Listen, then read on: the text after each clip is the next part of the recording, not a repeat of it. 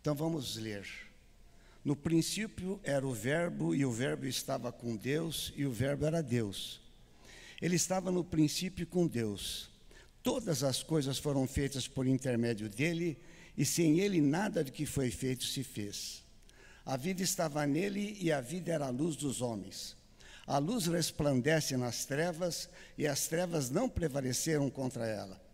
Houve um homem enviado por Deus cujo nome era João. Este veio como testemunho para que testificasse a respeito da luz, a fim de que todos virem a crer por intermédio dele. Ele não era a luz, mas veio para que testificasse da luz, a saber, a verdadeira luz que vinda ao mundo ilumina a todos os homens. O Verbo estava no mundo, o mundo foi feito por intermédio dele, mas o mundo não o conheceu. Veio para que uh, veio para o que era seu, e os seus não o receberam. Mas a todos quantos o receberam, deu-lhes o poder de serem feitos filhos de Deus, a saber, aos que creram no seu nome, os quais não nasceram do sangue, nem da vontade da carne, nem da vontade do homem, mas nasceram de Deus. E o Verbo se fez carne e habitou entre nós, cheio de graça e de verdade, e vimos a sua glória, glória como do unigênito do Pai.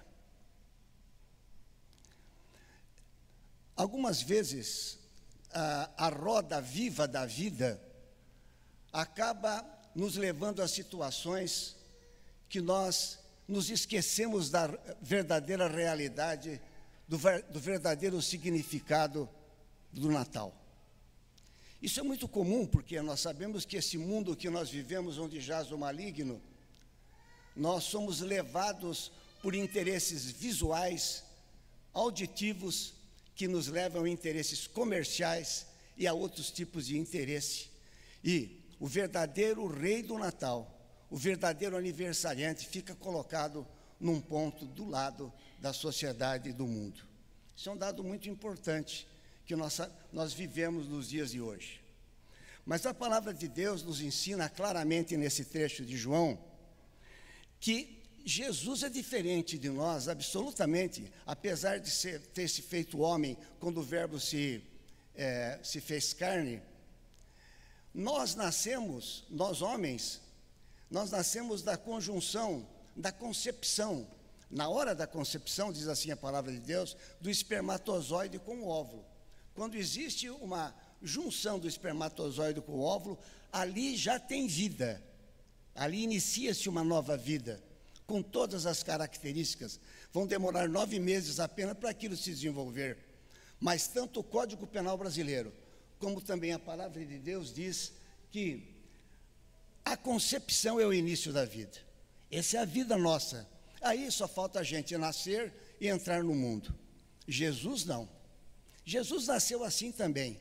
Ele foi concebido sem espermatozoide e sem óvulo, pela ação do Espírito Santo na Virgem Maria. Mas ele nasceu já sendo, já tendo nascido. Jesus já existia quando ele nasceu. Diz o versículo, o versículo primeiro, no princípio era o verbo e o verbo estava com Deus e o verbo era Deus. Então, antes do nascimento de Jesus, ele já era o Verbo que estava com o Pai e ele era Deus. Então, primeiro, primeiros dois pontos que nós temos que tirar desse pequena passagem da palavra maravilhosa de Deus é que Jesus estava com Deus antes da criação do mundo. E Jesus era Deus desde, desde a eternidade. As duas coisas principais. No versículo 3 diz o seguinte: Todas as coisas foram feitas por intermédio dele, e sem ele nada do que foi feito se fez. Olha que coisa maravilhosa. Esse é o Jesus do Natal. Deus Pai quis criar do nada todas as coisas. Ele quis, vontade do Pai. E ele criou todas essas coisas através de Jesus. Todas as coisas foram feitas por intermédio dele e sem ela nada do que foi feito se fez. Então Jesus estava antes da criação do mundo, ele já existia. Quando ele se fez carne, habitou entre nós, encarnou e, e, e esteve no meio da gente por 33 anos, ele não começou ali a sua vida. Ele já era antes da criação do mundo e já era Deus. Ele fazia parte da segunda pessoa da Trindade, desse mistério da Trindade, com o Pai como a primeira pessoa, Jesus Cristo e o Espírito Santo como a terceira pessoa. Então, três coisas já podemos aprender desse texto. Jesus estava antes da criação do mundo com o Pai. Ele, era Deus e é Deus, e ele através dele foram criadas todas as coisas. Mas mais do que isso, no versículo 4, a vida estava nele e a vida era a luz dos homens. Qual é a luz que habita em nós, a luz dos homens? É Cristo Jesus. Então, esse versículo 4 nos mostra claramente que se nós, se a luz dos homens existe, nós cremos absolutamente nela, porque ela ilumina o nosso ser, essa luz transcende a vontade de Deus em Cristo Jesus. Nós só temos luz porque Cristo é luz e Cristo está através do Espírito Santo em nossos corações. Então nós transcendemos tudo isso através dos nossos pecados e acima de todas as coisas está a luz que habita em nós, através do Espírito Santo de Deus. Esta luz que nos levou a ter luz e que nos leva, nos leva à salvação, só é possível pela morte e pelo sangue de nosso Senhor Jesus Cristo na cruz do Calvário. Então Jesus existia antes da criação do mundo. Ele era e é Deus ele criou todas as coisas e Ele é o nosso Salvador. O texto 4, vamos repetir novamente. Diz o seguinte: A vida estava nele, não tem vida sem Ele. E a vida era a luz do homem. A vida de Deus, de Cristo, é a luz do homem. Então, Ele é a nossa salvação. Nesse instante, a partir deste versículo, nós entendemos que ela, Ele é a nossa salvação. No versículo 5, existe sempre uma. Nós vivemos numa batalha constante. Nós não temos tranquilidade nesse mundo. Nós temos a paz de Deus que excede todo o entendimento, mas frequentemente nós somos tumultuados pelas coisas da vida e pelas coisas do mundo. O mundo é uma roda viva, vai rodando e algumas vezes vai passando por cima das pessoas e causando grandes sofrimentos. Não esquecer que esses sofrimentos são infinitamente menores da, do que a glória que nos espera no porvir. Mas então existe uma batalha espiritual. Existe uma batalha espiritual dentro da gente, que é a nossa natureza adâmica lutando contra o Espírito Santo que habita no nosso coração. Então, essa batalha espiritual está dentro de nós. Mas existe uma batalha espiritual que nós vivemos e muito nesse mundo fora da gente, nas hostes celestiais. É uma batalha é, do inimigo das nossas almas contra o Espírito Santo que habita dentro de nós. Por isso que, que a palavra diz que nesse mundo jaz o maligno. E por isso que Jesus disse: Tereis aflições, mas não se esqueça que eu venci o mundo. Nós te agradecemos, ó Pai, porque o Senhor coloca e está colocando nesse instante em nossos corações que Jesus Cristo habita em nós que a fé que o Espírito Santo colocou no nosso coração leva a nós crermos absolutamente nisso, que Jesus é a luz do mundo, que Jesus é a luz que ilumina o nosso ser. E nesse versículo 5, então, ele, ele diz o seguinte: saiu daqui, mas tudo bem. O versículo 5 diz: A luz resplandece nas trevas, e as trevas não prevaleceram contra ela. O que, que são as trevas? As trevas é a morte definitiva, a morte que não dá o direito de viver ressurreto ao lado de Deus. Essa é a morte definitiva. E são as trevas. As trevas são as pessoas que trazem a nós que não, não creem em Deus, que ignoram as palavras de Deus. Isso é treva. Isto é um mundo. O mundo é trevas contra cada um de nós que são os eleitos de Deus.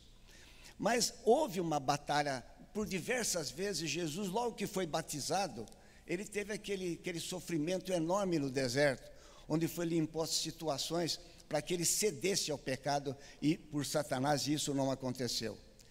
Mas essa treva que foi colocada aqui é a treva que Jesus sofreu aqui como homem. Jesus encarnou, veio ao mundo e fazendo a vontade do Pai, com muito sofrimento para ele, porque ele, ele suou até suor de sangue, ele obedeceu à vontade do Pai, e como um cordeiro uh, com os seus lábios calados e imaculado, ele foi sacrificado pelos nossos pecados, pelo pecado de cada um da humanidade, cada pessoa da humanidade. Parece que ali as trevas tinham vencido aquela batalha. Jesus está morto. E houve um grande júbilo no meio dos, dos judeus e das pessoas que queriam isso, porque estava crucificado e morto aquele que dizia ser o Messias, o Salvador das pessoas. Mas aí que vem o versículo 5: as trevas não prevaleceram sobre ele, porque ao terceiro dia ele ressurgiu dos mortos e isto é a coisa mais importante de toda a nossa existência, da nossa crença, porque ao ressurgir dos mortos, ele nos concede vida e nos concede luz e nos concede a mesma situação pela qual ele passou. Nós vamos morrer como Jesus morreu, não com certeza com todo aquele sofrimento e não por causa de todos os pecados da humanidade, nós vamos morrer porque está assim decretado desde Gênesis 1. Mas nós temos a certeza absoluta que nós ressuscitaremos. Ou quando Jesus voltar e os mortos eh, sairão dos túmulos e cada um será dirigido para um lugar, uns para o inferno, inferno e outros para o seio de Abraão, ou então, quando ele nos buscar antes da sua parousia, antes da sua volta, nós iremos viver aí sim num corpo incorruptível e nós venceremos a morte. Ele já venceu a morte por nós. Por isso que Paulo diz que para nós morte é vida. Isso está muito bem explicado, porque Jesus, o dono da vida e o dono da morte, nos concedeu vida a hora que ele ressurgiu dos mortos. E todo aquele que nele crê não perecerá e terá vida eterna. A coisa é maravilhosa, né? Nós vivemos numa era privilegiada.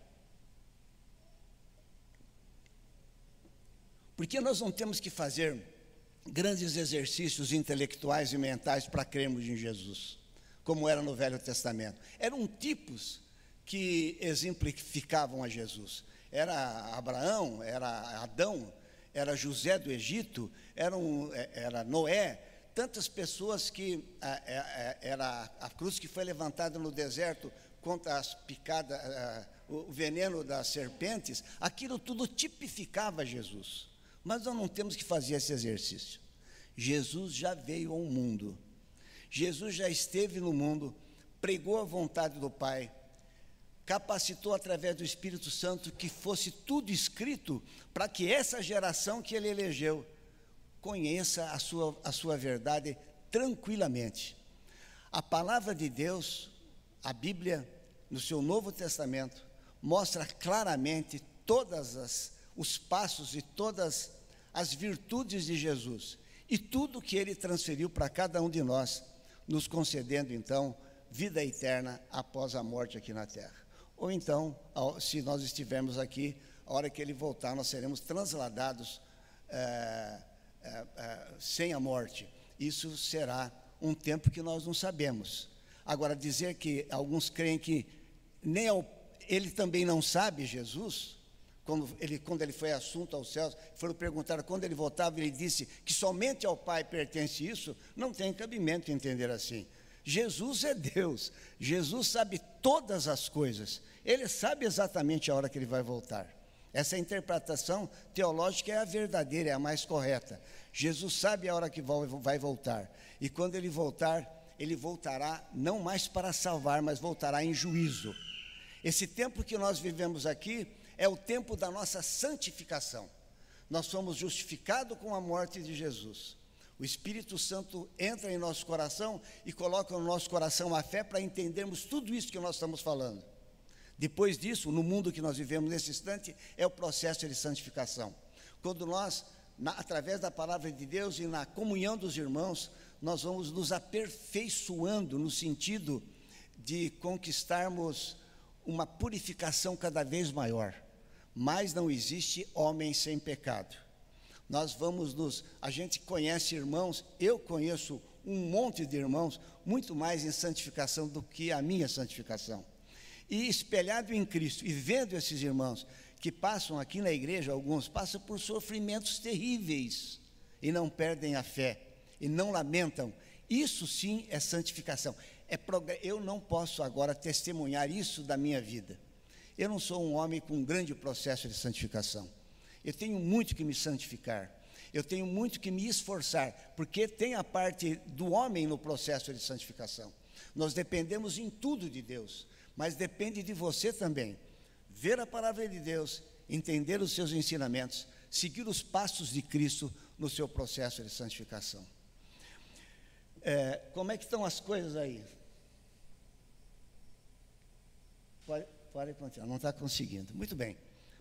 Mas, se nós for lermos um pouco mais à frente, então, o que nós aprendemos desses cinco versículos? Nós aprendemos o seguinte: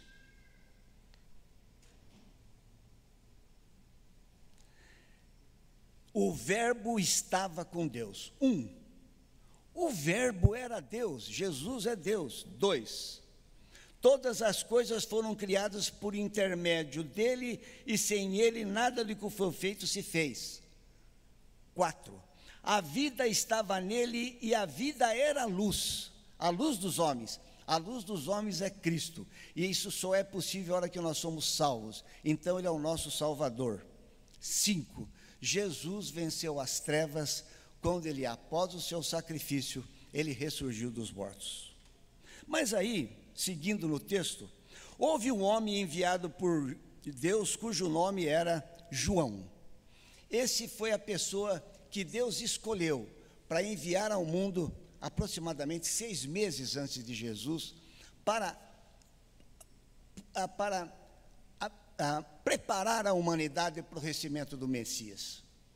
É, João viveu no deserto a maior parte da sua vida, era uma pessoa extravagante no seu jeito de, no, extravagante entre aspas, no seu jeito de vestir e de se alimentar também, mas ele veio como testemunha para que testificasse a respeito da luz que nós falamos agora, a fim de que todos virem a crer por intermédio dele, dele Jesus.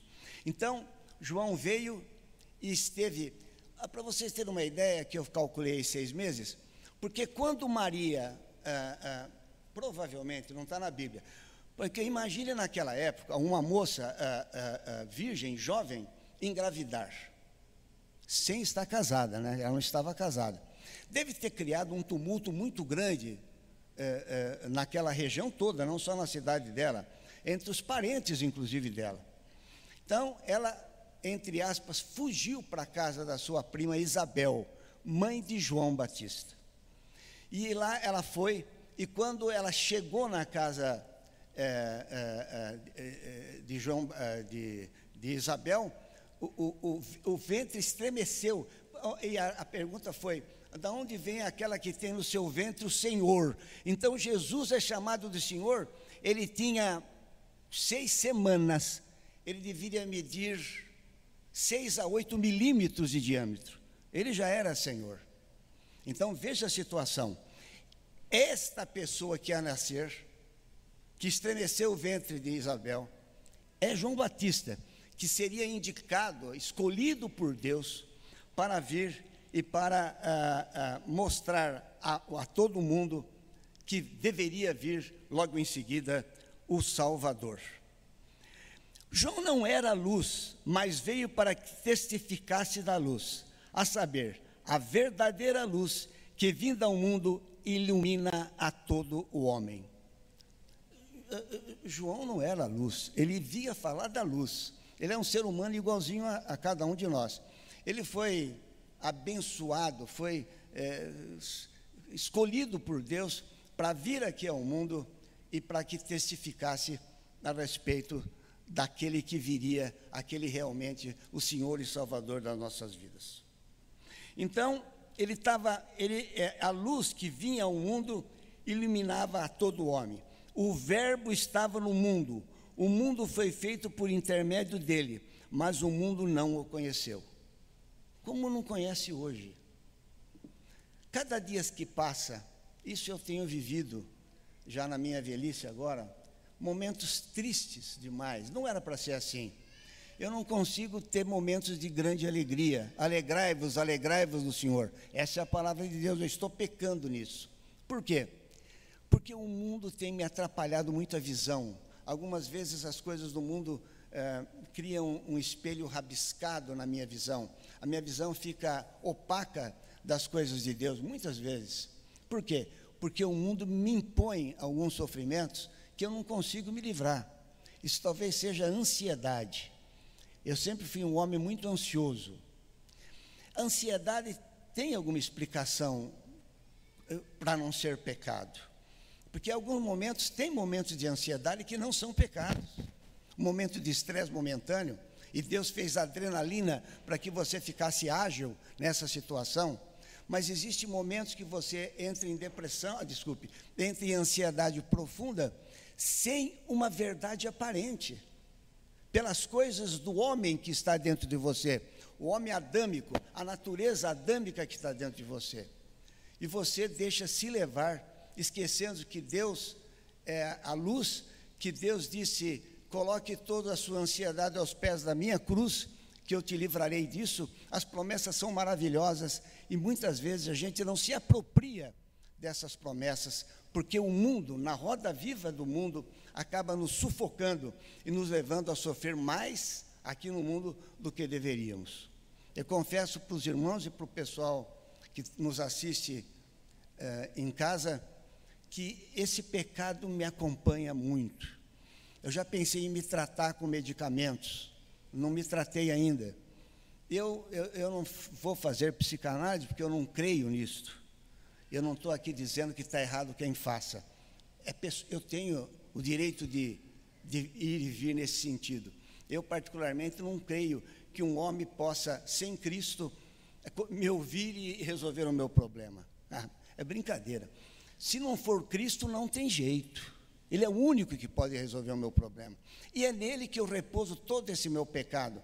É nele que eu repouso toda essa minha fraqueza de muitas vezes ficar ansioso sem motivo que aparente, sem, sem um motivo real porque alguns motivos para a morte de um parente, uma separação, a doença na família, a perda de um ente querido, o sofrimento do irmão é, é, querido da igreja, te leva algumas vezes a ficar meio ansioso, meio triste. Mas logo você se recupera de que maneira? Orando.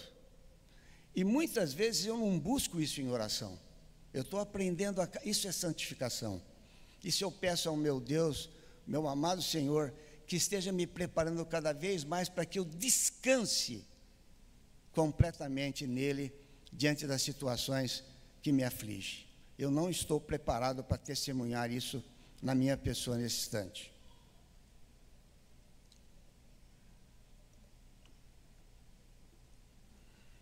Então, além de João Batista, que veio ao mundo e testificou antes do nascimento de Jesus que o Salvador viria, o Verbo estava no mundo, o mundo foi feito por intermédio dele, mas veja que coisa maravilhosa esse texto. Mas o mundo não o conheceu. Ele veio no mundo, o mundo que ele fez.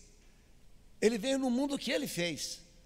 E as pessoas acabaram não reconhecendo, e as pessoas acabaram, mas o mundo não o conheceu e não, no, não o conhece eh, na maior parte da população do mundo, a gente não sei prever, porque isso é coisa da pessoa com Deus.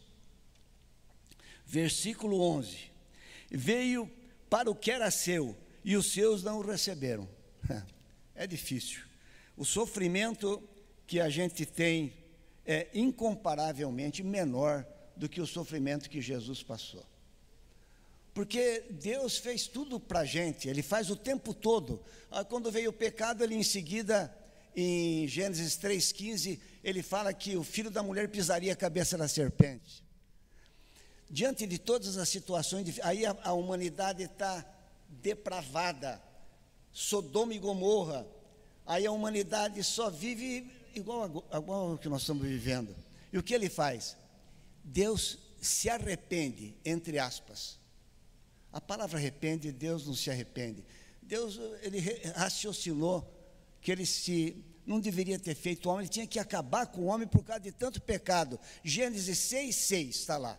Gênesis 6, 6. Se alguém puder ler Gênesis 6, 6, só para mostrar a palavra de Deus. Então, o homem pecou, Deus oferece o proto-evangelho, o filho da mulher pisaria a cabeça da serpente. Depois, pode ler, Márcio, por favor, Gênesis 6, 6. Eu, vê se é o texto mesmo. É, por favor. Então, um minutinho. Então, se arrependeu o Senhor de ter feito o homem na terra, e isso lhe pesou no coração. A palavra de Deus e o que ele fez? Ele destruiu a humanidade através da arca de Noé.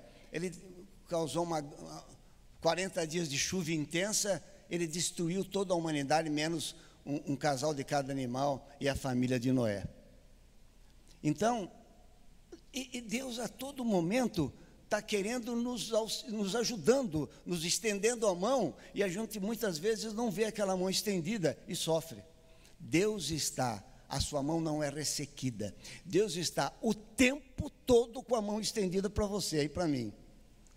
E, e, e, e, o pecado, a nossa falta de comunhão com Ele, acaba não vendo aquela mão para você pegar. Foi o que aconteceu com Pedro, quando ele, uh, Jesus andou sobre as águas, no mar da Galileia, né?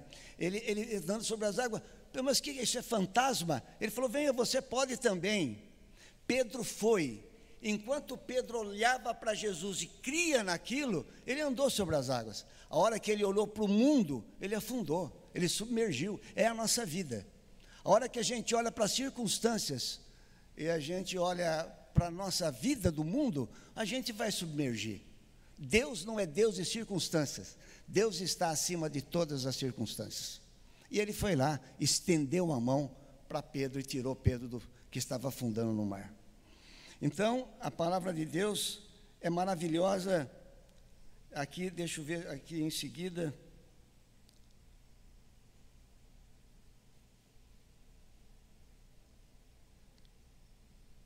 No versículo 12. Mas a todos quanto receberam, deu-lhe o poder de serem feitos filhos de Deus, a saber, aos que creem no seu nome. Todo aquele que crê e testifica que Jesus Cristo é Senhor e Salvador da sua vida, tem a vida eterna. A vida eterna está em Cristo também.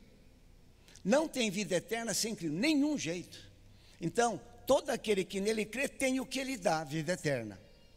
Os quais não nasceram do sangue, nem da vontade da carne, nem da vontade do homem, mas de Deus. E o Verbo se fez carne e habitou entre nós, cheio de graça e de verdade, e vimos a sua glória, glória como do unigênito do Pai. Então aí é o Natal. O Verbo se fez carne. Tudo isso que nós falamos, que é muito pouco de tudo que é Cristo ainda, se esquece no Natal. Ele é Deus, ele estava antes da criação do mundo, Deus resolveu fazer todas as coisas e fala para que Ele faça por intermédio dele. Ele é o nosso Salvador e Ele venceu as trevas por nós. Isso é uma pequena pincelada do nascimento de Jesus que nós comemoramos no Natal. Deus nos abençoe, nos guarde